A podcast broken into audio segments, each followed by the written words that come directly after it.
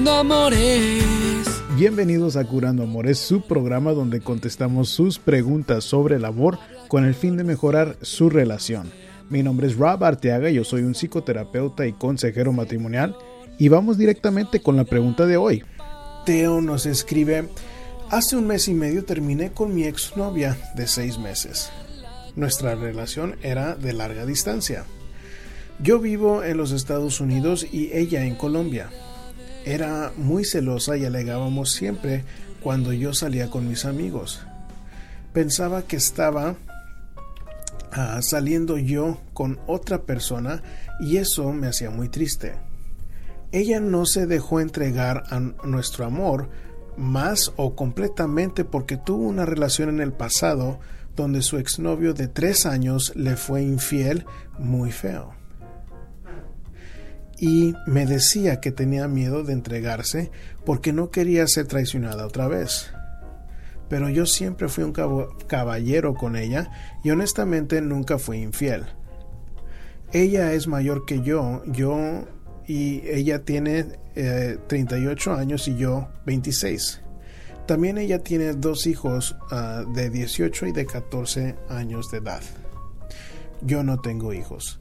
Nuestras vidas son muy diferentes, pero yo diría que nuestra relación o atracción física fue tan fuerte que quizás era la razón por la que comenzamos y mantuvimos esta relación. Pero no sé si es riesgoso decirle a tu exnovia que te gustaría seguir viéndola y pasar momentos juntos, pero que solo puede ser eso y nada más. Ayude, por favor. Bueno, te oyo. Ah, Mira, hay varios problemas que veo con, lo que me estás escribiendo. Primero, la edad de ella y la edad tuya. Ella tiene 12 años más que tú. Ah, ella está a larga distancia. Ella tiene dos hijos, uno de, de, 18 y otro de 14. aparte, está dañada de una relación previa. Y me dices que cuando estaban juntos, que era muy celosa ella, que eso te ponía triste. Aparte que no se podía ella entregar a la relación, según tú. Y bueno, de mi punto de vista, cuando tú dices que siempre fuiste un caballero y que honestamente nunca le fuiste infiel, bueno, de mi punto de vista, ser un caballero no tiene nada más que ver con ser fiel o no. De mi punto de vista, ser un caballero tiene que ver con respeto.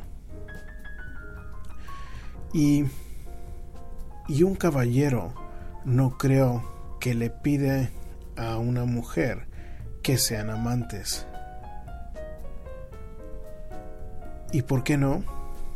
Porque si estás teniendo la duda en tu mente es porque sospecho que tienes una idea sobre cómo vaya a reaccionar. Ahora, aparte, supongamos de que le preguntas, ¿no existe algunas palabras mágicas para que lo vaya a aceptar de cierta manera o no? Si tú le quieres comentar esto o proponer de que sean amantes, no hay receta mágica. Es nomás que salga de tu boca las palabras. Pero si la duda la tienes, es porque sé que estás ah, dudoso si es algo que lo debes de decir. De mi punto de vista, no creo que, que sea algo que hace un caballero porque un caballero va a tener un respeto hacia una dama. Y si quisiera un amante, pues yo le diría a un caballero que no juegue con los sentimientos de una mujer. Ahora, si como quiera se lo vas a decir, yo también me pondría a pensar, imagínate si ella acepta ¿qué mensaje te da de ella el que ella acepte ser tu amante? eso me da a mí también de entender de sus valores y sus principios. Pero, pues yo entiendo que un hombre a los 26 años de edad que tiene una atracción física no le importa mucho la idea de los valores y principios. Entonces, para responder tu pregunta directamente, no existen palabras mágicas que le vayas a decir para que lo tome bien o lo tome mal. Más aparte, no te lo recomiendo por porque no es lo que haría un caballero. Más aparte, supongamos de que ponemos a un lado los valores y principios de un caballero.